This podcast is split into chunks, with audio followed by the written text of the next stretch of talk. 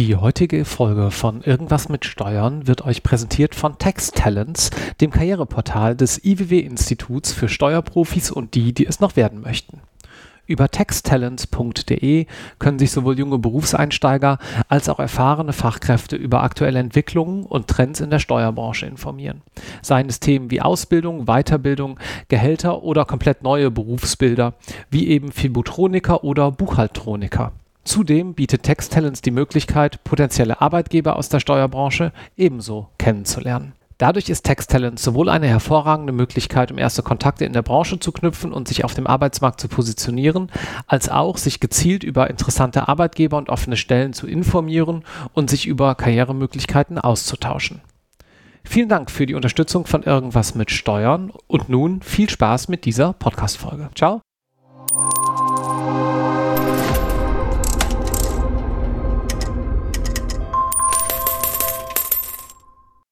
Herzlich willkommen zu einer neuen Episode Irgendwas mit Steuern. Mein Name ist noch immer Marc Ohrendorf und heute habe ich das große Vergnügen, mit Professor Florian Hase sprechen zu dürfen. Guten Tag. Guten Tag, Herr Ohrendorf aus Hamburg. Ja, wir nehmen das heute mal ausnahmsweise remote auf. Insofern äh, guten Tag zurück aus Köln. Herr Hase, spricht man Sie eigentlich Hase aus mit Doppel-A, muss ich mal so zu Beginn fragen? Ja, das ist richtig. Hase wie das, wie das Tier. Tier. nur mit Doppel-A. Das pflege ich gemeinhin zu antworten auf okay. diese Frage. Ja, bei mir ist es auch immer Ohrendorf wie die Ohren äh, und die Stadt, nur anders. Gut, dann haben wir das geklärt. Wie sind Sie zum Steuerrecht gekommen?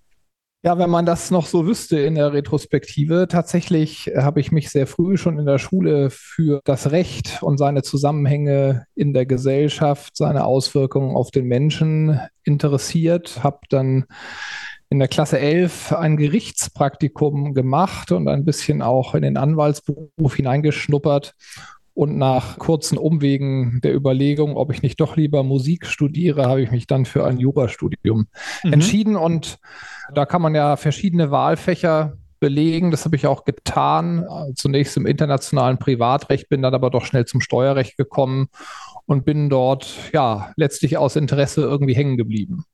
Wenn Sie sagen, Musik studieren, äh, ist das ein großes Thema in Ihrem Leben, dass Sie musikalisch unterwegs sind? Ja, also ich spiele seit ich sechs Jahre alt bin äh, Klavier, also jetzt mhm. schon über 40 Jahre, erschreckende Zahl und habe das mal eine Zeit lang neben der Schule damals sehr, sehr intensiv betrieben. Ja, und so kam dieser dieser ursprüngliche Wunsch, aber nachdem es für eine Weltkarriere vom Talent her nicht reicht, äh, dachte ich dann, dann eine Weltkarriere im Steuerrecht. Ja, und ich meine, Sie sitzen ja jetzt in Hamburg unweit der Elbphilharmonie, da haben Sie ja den Connex noch ein kleines bisschen. Das ist richtig, jedenfalls direkt vor der Tür. Unser Büro ist quasi vis-à-vis -vis und von der Dachterrasse kann man auf die Elfi schauen. Gab es denn einen Punkt, Sie haben es eben schon angesprochen, also dazu muss man sagen, Sie kommen dann logischerweise aus dem rechtlichen, vom rechtlichen Background. Manche hier im Podcast sind ja auch originär, sage ich mal, ausgebildete Steuerberaterinnen oder äh, haben irgendwie einen sonstigen Lebensweg hinter sich. Also Sie sind eigentlich aus der juristischen Ecke stammend. Richtig. Gab es einen bestimmten Zeitpunkt oder ein, ein Event, ein Ereignis, wo Sie gesagt haben, ja, ich glaube Steuerrecht, das ist es jetzt? Nein, wie gesagt, also es, die juristische Disziplin hält ja vielfältige Beschäftigungsmöglichkeiten vor und auch verschiedene Rechtsgebiete vom Arbeitsrecht über Strafrecht, Gesellschaftsrecht und eben auch Steuerrecht. Und irgendwie habe ich sehr schnell und sehr früh gemerkt, dass dafür mein Herz schlägt. Warum auch immer. Ja? Mhm. Und dann haben Sie sich dahingehend spezialisiert und haben eigentlich Ihre ganze Karriere lang Steuerrecht gemacht? Das kann man so sagen. Ja, ich habe sehr früh angefangen, auch wissenschaftlich dann zu publizieren im Steuerrecht, schon als Student, dann als Referendar, habe vor dem Referendariat schon äh, ein Jahr lang in einer Großkanzlei im Steuerrecht gearbeitet hier in Hamburg, habe dann alle Referendarstationen, soweit das möglich ist, auch auf das Steuerrecht ausgerichtet, also Finanzamt, Finanzgericht, Steuerkanzlei und habe dann auch direkt danach bei PwC damals hier in Hamburg in der steuerlichen Grundsatzabteilung angefangen zu arbeiten. Ja. Was ist eine Grundsatzabteilung? Das ist eine Abteilung innerhalb einer meist größeren Steuerberatungsgesellschaft, die sich ja mit grundsätzlichen Fragestellungen des Steuerrechts befasst, neue Entwicklungen aufgreift und kommentiert, zum Beispiel neue Urteile des Europäischen Gerichtshofs oder auch des Bundesfinanzhofs und äh, versucht grundsätzliche Ratschläge im Umgang mit diesen neuen Entwicklungen zu geben für die Kollegen intern, aber eben auch extern für Mandanten. Gibt es da gerade eine Entwicklung jetzt 2023, wo Sie sagen würden, das ist so ein handfestes Beispiel, das wäre zum Beispiel für so eine Grundsatzabteilung, weil von grundsätzlicher Relevanz irgendwo wichtig? Ja, im Moment leben wir, was äh, das internationale Steuerrecht angeht, das ist mein Steckenpferd sozusagen innerhalb des Steuerrechts dieses großen Bereichs nochmal eine weitere Spezialisierung, internationales Steuerrecht, womit ich mich auch schon seit ja, über 20 Jahren intensiv beschäftige. In dem Bereich ist im Moment sehr, sehr viel im Umbruch international. Neue Regelungsgeber sind auf den Plan getreten. Die OECD, die Europäische Union hat vermehrt Rechtsakte erlassen in diesem Bereich. Also tatsächlich ist es so, dass sich die Weltsteuerordnung, wie man das manchmal so plakativ nennt, ja im Umbruch befindet. Und da gibt es sehr, sehr viel zu tun. Ja. Da denke ich jetzt spontan irgendwie an Konzerne, die durch entsprechende Strukturen auch medial sozusagen wirksam, hat man in den letzten Jahren viel gelesen, irgendwo in Irland sich parken, um da eine möglichst geringe Steuerlast zu zahlen. Aber da geht ja wahrscheinlich deutlich mehr mit einher als nur das, oder? Ja, vor allem muss man sagen, dass tatsächlich vieles von dem, was man auch in der seriösen Wirtschaftspresse dazu gelesen hat, einfach sehr verkürzt ist oder auch sehr tendenziell äh, dargestellt ist. Natürlich gibt es Unternehmen äh, und große Unternehmensgruppen, die mit teilweise unanständigen Konzernsteuerquoten im niedrigen einstelligen Bereich operiert haben.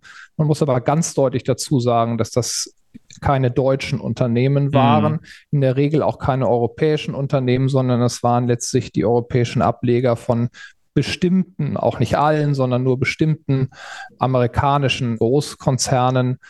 Und deswegen geht da manches in der öffentlichen Wahrnehmung auch ziemlich durcheinander. Ja. Hm. Womit beschäftigt sich denn dann das internationale Steuerrecht oder der internationale Steuerrechtler, der in Deutschland sitzt? Also ich sag mal, was ist daran der internationale Aspekt? Ja, das ist eine gute Frage, die wir immer wieder gestellt bekommen, auch in der Praxis. Und tatsächlich geht auch da manches in der, in der Wahrnehmung auch auf der Mandantenseite ein bisschen durcheinander. Also wenn jemand sagt, er beschäftigt sich mit internationalem Steuerrecht, dann meinen manche, dass äh, man quasi weiß, wie hoch die Grunderwerbsteuer in Argentinien ist, ja, mhm. oder wie man genau jetzt seinen Lohn in Südafrika zu versteuern habe. Also das ist nämlich ein eindeutig nicht der Fall. Ja, also niemand äh, kennt natürlich äh, alle Steuerrechte aller Länder dieser Welt.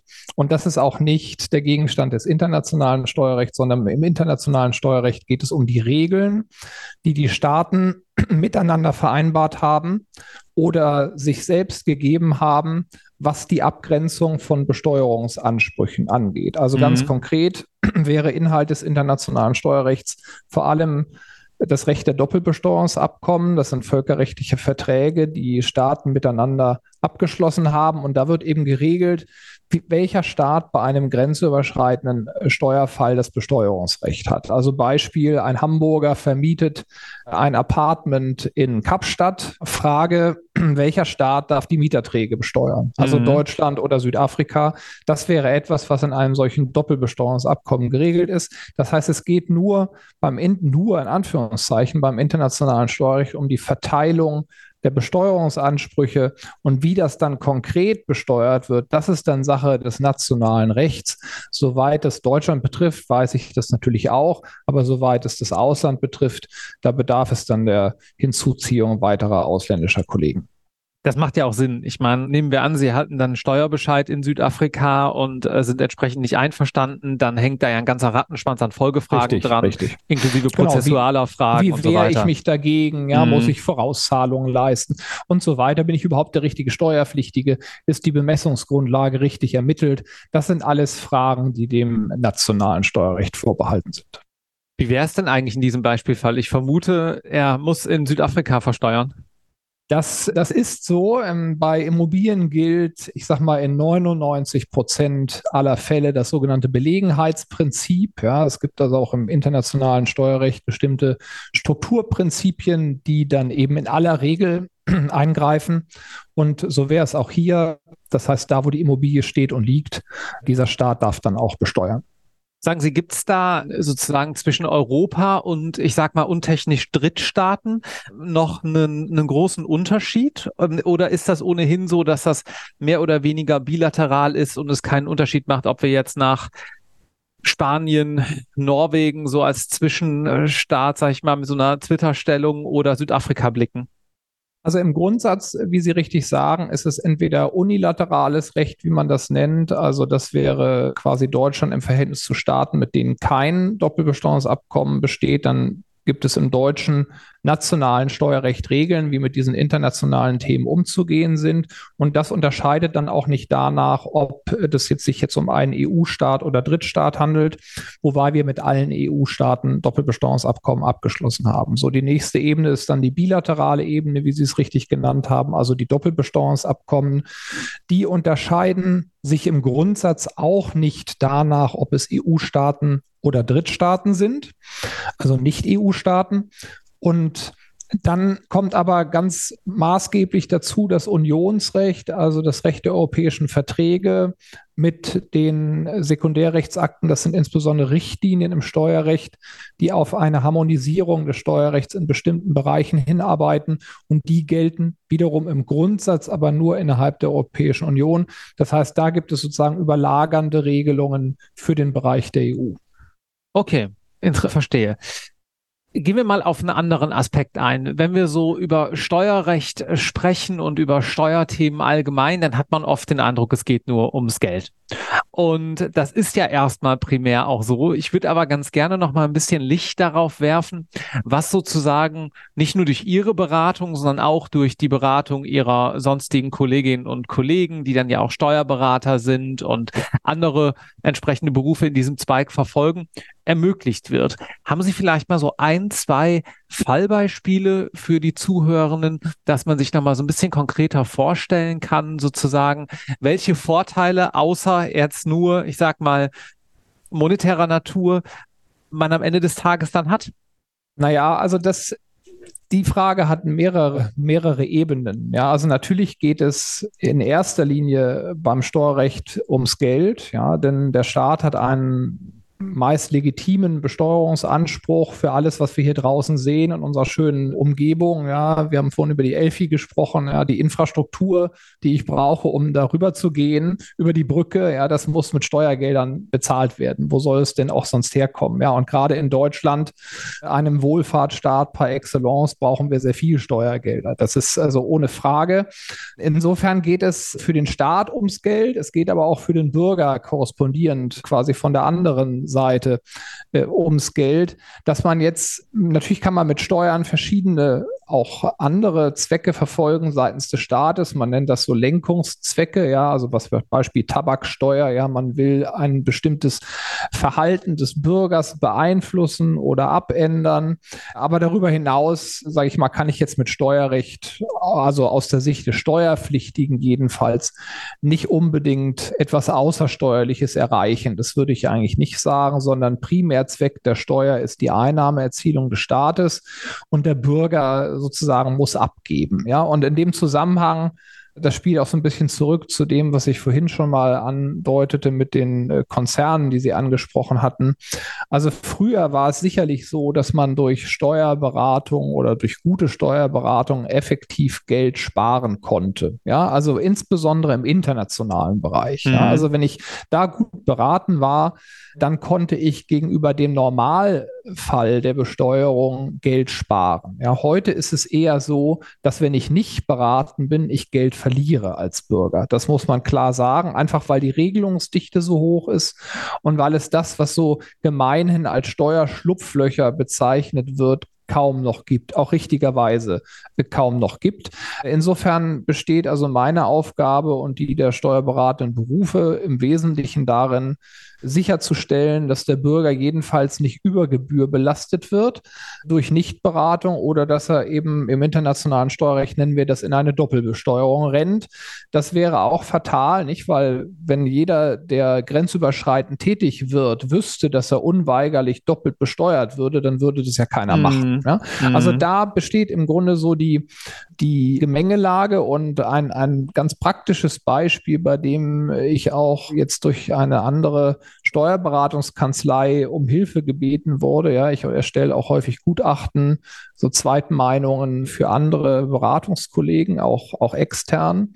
Da ging es um einen Windpark, ja, und beim Windpark gilt auch wie bei der Immobilie seit 40 Jahren mindestens das Belegenheitsprinzip. Ja, das heißt also, da wo das Windrad steht und sich dreht, da wird das Geld verdient und da wird auch besteuert. Ja, und mhm. da war es eben immer so, dass in den Doppelbesteuerungsabkommen die sogenannte Freistellungsmethode für diese Betriebsstättengewinne aus den Windrädern galt. Ja, also der Fall war so, ich habe eine deutsche Kommanditgesellschaft mit ganz vielen Anlegern und die haben dann in Portugal und in England haben die Windräder aufgestellt und betreiben die, bekommen dafür nach dem nationalen ausländischen Recht eine Einspeisevergütung, so nennt man das, also erzielen damit Gewinne, indem sie Strom erzeugen. Ja, und so wie das, bei der privaten PV-Anlage am Ende genau, ja. Genau, genau. So und das eben im gewerblichen Bereich und im großen Stil.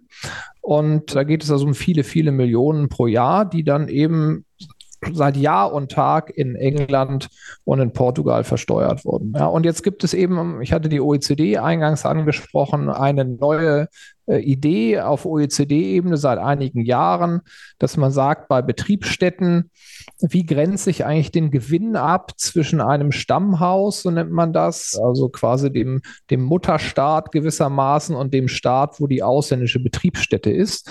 Und da ist eines und auch das prominenteste Kriterium, das der sogenannten Personalfunktion. Ja, da hat sich die OECD am grünen Tisch überlegt, also Gewinne im Sinne von Wertschöpfung kann ich nur Personen zuweisen, jetzt mal mhm. überspitzt gesagt. Und da hat der Betriebsprüfer hier aus Norddeutschland gesagt, ja, ich lese das Gesetz schlicht, ja, ich stelle fest, das Windrad hat kein Personal. Das ist soweit sicherlich richtig, ja, und deswegen null Gewinn für England und null Gewinn für Portugal. Alles wird in Deutschland besteuert. Mhm. Ja, das heißt, der Unternehmer hier, diese vielen Anleger im Kapitalanlagebereich, die werden jetzt doppelt besteuert, nämlich in Deutschland und in England. Und da sind wir jetzt dabei, ein, erst haben wir das Einspruchsverfahren erfolglos durchlaufen und jetzt haben wir ein Klageverfahren, sind wir dabei zu führen vor dem Finanzgericht und es sieht auch ganz gut aus für uns. Nicht? Also da will jetzt hier nicht so die Fahne als weißer Ritter hissen, aber doch geht es so ein bisschen darum, auch rechtsstaatliche Grundsätze im Steuerrecht äh, zugunsten des Bürgers hochzuhalten und durchzusetzen. Das heißt, da findet, nur das jetzt nochmal, ich sag mal ein bisschen vereinfacht ausgedrückt, da findet natürlich kaum, würde ich jetzt mal Ihnen in den Mund legen, Koordinierung zwischen den Steuerbehörden der jeweiligen Nationen statt, sondern es geht darum, dass eben der Steuerpflichtige sich in den Nationen, wo er glaubt, zu Unrecht doppelt besteuert zu werden, halt einfach wehren muss. Richtig. Also eine Koordination im Vorhinein findet so gut wie nie statt. Mhm. Das heißt, der Steuerpflichtige ist wirklich damit allein gelassen. Sie können sich vorstellen, und das ist auch ein großes, großes Problem, die, die, was auch viele Mandanten manchmal nicht verstehen, ja, die Rechtsprobleme und die Komplexität einer Materie hat nichts mit der Zahl der Nullen auf dem Steuerbescheid zu tun. Klar. Ja, ja, das Sie sagen klar, aber das ist vielen ist das eigentlich nicht klar. Ja? Also, dass ich für einen Ertrag, wenn, wenn Mandanten kommen mit einer vermeintlich einfachen Frage und sagen, ich habe hier einen Ertrag von 5000 Euro, ja, und ich entdecke sofort, oh, das ist eine hochkomplexe Frage. Ja, und da muss man im In- und Ausland viel untersuchen. Aber diese Komplexität ändert sich nicht dadurch, dass an den 5000 Euro noch 10 Nullen dran sind. Ja, also, und das ist ein Problem, äh, weil dieser, diese Kapitalanlageprodukte hier, da wird richtig Geld verdient. Ja, man kann sich also auch gute Beratung leisten. Ja, aber wenn ich das eben nicht kann, weil ich, weil ich nicht viel verdiene, aber trotzdem eben international unterwegs bin, das sind häufig, häufig schwierige Fälle. Das ist ein ganz interessanter Punkt, weil man da dann natürlich sozusagen ein bisschen etwas sieht, was man zuletzt im Bereich des Verbraucherrechts viel so unter dem Stichwort Access to Justice diskutiert hat am Ende des Tages, ne? Ja, denn, und Sie haben euch, mir ist jetzt ein anderer Fall gerade präsent, weil wir da als Beratungsgesellschaft, wir machen natürlich auch bestimmte Pro Bono-Projekte, ja, wenn das mal ein interessanter Fall ist oder wenn wir glauben, dass wir da auch wirklich helfen können. Aber das gilt natürlich nicht grundsätzlich, sondern wir, wir beraten gegen Entgelt, das ist, glaube ich, klar. Und wenn ich mir jetzt jemanden vorstelle, eine Rentnerin, die, die nach Südafrika verzogen ist und aus einer sehr speziellen Rentenkonstellation in Deutschland äh, Geld bekommt, noch mit Witwenrente und verschiedenen, verschiedenen Versorgungsträgern. Und dann stellt, und das sind wirklich kleine Summen, die da fließen im Monat als Rente, und dann stellt man fest, dass möglicherweise beide Staaten besteuern. Das sind sehr, sehr mhm. unangenehme Situationen. Also man kann eigentlich wirklich jedem raten, gerade wenn, wenn es finanziell nicht so sehr üppig ausgestaltet ist, der Sachverhalt, dass man vorher, bevor man Fakten schafft, also bevor man umzieht mhm. äh, oder Investitionen tätigt, mal fragt, ob man nicht auch steuerlich ein Problem haben könnte. Ne? Das, mhm. äh, das tut mir dann oft sehr leid, gerade wenn es eben Privatpersonen betrifft und nicht Unternehmen, die sich eben diese Beratung nicht leisten können, aber ganz genauso brauchen. Dann gehen wir mal ein kleines bisschen auf Sie als Kanzlei ein. Sie sind Partner bei Rödel und Partner in Hamburg und Sie sind gleichzeitig Richtig. auch Standortleiter oder wie nennen Sie das? Ähm ja, ja, das ist mehr, mehr so eine Art verwaltende Tätigkeit, ja, Niederlassungsleiter hier in Hamburg. Ja. Und dann beschäftige ich mich aber für die Kanzlei eben auch mit, mit steuerlichen Grundsatzfragen, mit unserem Wissensmanagement und auch mit dem internationalen Steuerrecht für die Kanzlei insgesamt. Erzählen Sie aber mal vielleicht noch ein kleines bisschen was dazu. Ich meine, es ist ja eine Frage, ob man inhaltlich berät und eine zweite Frage, ob man auch Menschen führt, eine Kanzlei mit aufbaut, auch wirtschaftlich natürlich Blick mit drauf hat, dass es wirtschaftlich überall rund läuft. Was sind da die Themen, die Sie aktuell beschäftigen? Ja, auch das hat, auch das hat sehr, sehr viele, sehr, sehr viele Ebenen. Natürlich bin ich verantwortlich hier für mein, mein Kernteam, das im, im internationalen Steuerrecht hier arbeitet in Hamburg. Dann bin ich auch ver verantwortlich für die Steuerberatung in Hamburg insgesamt. Hier sind etwa 30 Personen äh, tätig in verschiedenen Bereichen des Steuerrechts mit verschiedenen Teams. Und dann für den Standort insgesamt. Also das, das hat, also ich habe sehr viele Hüte auf, sagen wir es mal so. Ja, also einerseits natürlich Personalverantwortung, andererseits eben Mitarbeit hier in einer großen Firma, die jetzt nicht von mir aufgebaut wurde, sondern ganz von ganz vielen anderen vor mir. Ja, wir sind, haben so eine Art Bilderbuchkarriere hinter uns, ja, von der Ein-Mann-Kanzlei in einem Nürnberger Hinterhof bis heute über 5000 Personen weltweit, ja, in in 50 Ländern. Das ist das, was wir machen. Wir beraten den deutschen Mittelstand, oft Inhaber geführt beim Gang in das Ausland. Interdisziplinär, Rechtsanwälte, Steuerberater, Wirtschaftsprüfer arbeiten Hand in Hand. Insofern natürlich, wir sind ein Wirtschaftsunternehmen, wir, wir arbeiten und denken wie ein Wirtschaftsunternehmen, aber wir sind weit, weit entfernt von einer Start-up-Situation. Ja. ja, ja, klar. Und was hat sich da in den letzten Jahren so verändert, wenn Sie auf Ihre Karriere zurückblicken? Was war vielleicht vor 10, 15 Jahren noch anders? Naja, die, die, die Vielzahl der, der Tätigkeiten, die ich äh, hier in einer Person ja, vereine, die hat zugenommen. Ja, das, das muss man sagen. Dann die Komplexität natürlich des Steuerrechts insgesamt und auch das Wachstum der Firma insgesamt. Ja, je größer wir werden, desto mehr hat man auch interne Prozesse und Strukturen zu mhm. beachten, richtigerweise. Ja, also eine 5000 Mann Kanzlei oder Unternehmen, das muss anders geführt werden als bei 30 Personen. Das glaube ich, glaube ich, völlig klar. Aber wir, wir sind in der glücklichen Lage, eben alle Bereiche der wirtschaftsnahen Beratung abdecken zu können. Ja, wir sind, je nachdem, in welches Ranking man schaut, äh, so die Nummer fünf oder sechs nach den Big Four den sogenannten, also den PwCs und KPMGs dieser Welt. Das heißt, wir, wir können sozusagen die ganze Bandbreite der Beratung für den Mandanten aus einer Hand bedienen, sind aber eben trotzdem nicht so groß, dass es bei uns fürchterlich anonym zugeht, ja, sondern man kennt die Kollegen, mit denen man oft arbeitet. Und das ist eigentlich auch das, was am meisten Spaß macht. Ja, ich kenne die Kollegen in Tschechien, in China. Ich weiß genau, mit wem ich, wem ich arbeite seit, seit 10, 20 Jahren. Wir haben eine hohe Unternehmenszugehörigkeit, was die Dauer angeht. Mhm. Und es ist insgesamt, ja, wir sind halt ein Familienunternehmen in zweiter Generation, so kann man das, glaube ich, zusammenfassen. Und das ist sozusagen für mich auch, wenn Sie auf die, das, was die Karriere nennen, blicken, bin jetzt auch schon über zehn Jahre hier dabei. Und das hat sich, ist einfach organisch gewachsen, so würde ich es mal bezeichnen. Wenn man das jetzt gehört hat und man sagt, hm, die sind ganz spannend, das möchte ich mir mal ein kleines bisschen genauer anschauen, dann findet man natürlich entsprechende Links hier bei uns im Podcast in den Show Notes. Abschließend noch eine Frage dahingehend. Und zwar, was ist Ihnen wichtig, wenn Steuerberater, vielleicht aber auch Juristinnen oder Juristen, Wirtschaftsprüfer bei Ihnen anklopfen und sich vorstellen? Worauf achten Sie dann persönlich? Ich achte in erster Linie darauf, dass das und ob die, die Personen für das brennen, was sie tun.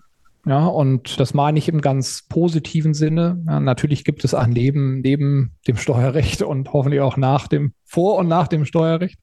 Aber, aber ähm, um Steuerberatung auf hohem Niveau betreiben zu können, muss man auch eine gewisse Leidenschaft äh, dafür entwickeln. Und man muss aber auch da immer gucken, für welchen Bereich, über welchen Bereich sprechen wir gerade. Ja? Also sprechen wir über die, über die Königsdisziplinen, also Gestaltungsberatung, Unternehmenstransaktionen oder spreche ich über eine Tätigkeit als, als Buchhalter oder als Deklarationssteuerberater? Das sind völlig unterschiedliche Dinge, ja, mhm. vom Anforderungsprofil. Und wir haben sozusagen die ganze Bandbreite der Steuerberatung bei uns in der Kanzlei. Und deswegen muss man, muss man immer gucken von, von jemandem, der sagt, ich mache gerne Buchhaltung zum Beispiel, was eine sehr, sehr, sehr gefragte und wichtige Tätigkeit ist, weil es quasi die Basis ist auch für den Mandanten. Äh, da haben wir ganz tolle Leute, die sagen, ich mache Buchhaltung, aber da wird man äh, sozusagen jetzt mit wissenschaftlicher Arbeit wird man da nichts in der Buchhaltung. Das gehört auch einfach nicht hin, ja, sondern es muss mhm. solide gebucht werden. Das heißt, man muss immer auf den Einzelfall gucken. Aber für meinen Kernbereich internationales Steuerrecht, da brauche ich Leute, die, die wirklich sehr, sehr für die Sache brennen, die jetzt nicht schon um 15.30 Uhr auf die Uhr gucken und äh, ja, die sich einfach dafür interessieren. Und das ergibt sich in der Regel auch schnell aus dem Lebenslauf. Ach, was sind denn da ein, zwei Punkte im Lebenslauf, wo Sie sagen, ja, das ist eindeutig? Naja, ich würde es eher andersrum formulieren. Wenn ich eineinhalb Jahre im Lebenslauf äh, unter dem Stichwort berufliche Orientierung ohne weitere Beschreibung entdecke, auch das gibt es häufiger als man denkt, dann ist das so für sich jetzt vielleicht erstmal nicht so sehr aussagekräftig. Ja. Okay. Verstehe. Aber es gibt natürlich die, wie, ich hatte es ja vorhin gesagt, wie ich es auch selber gemacht habe, wenn man konsequent sei es jetzt als BWLer, sei es als Jurist, wenn man konsequent auf einen Bereich seinen Werdegang zuschneidet, dann zeigt das eigentlich schon alles. Und alles andere wird sich dann eben im persönlichen zeigen. Das ist natürlich auch sehr, sehr wichtig, wenn man viel Zeit miteinander verbringt. Dann, dann muss man sich aufeinander verlassen können und dann sollte man, sollte man sich auch persönlich, zumindest auf professioneller Ebene, gut begegnen. Vielen herzlichen Dank, Professor Hase, dass Sie hier heute so nett Rede und Antwort gestanden sind. Sehr, sehr gerne und ich bedanke mich für die Einladung. Tschüss. Tschüss.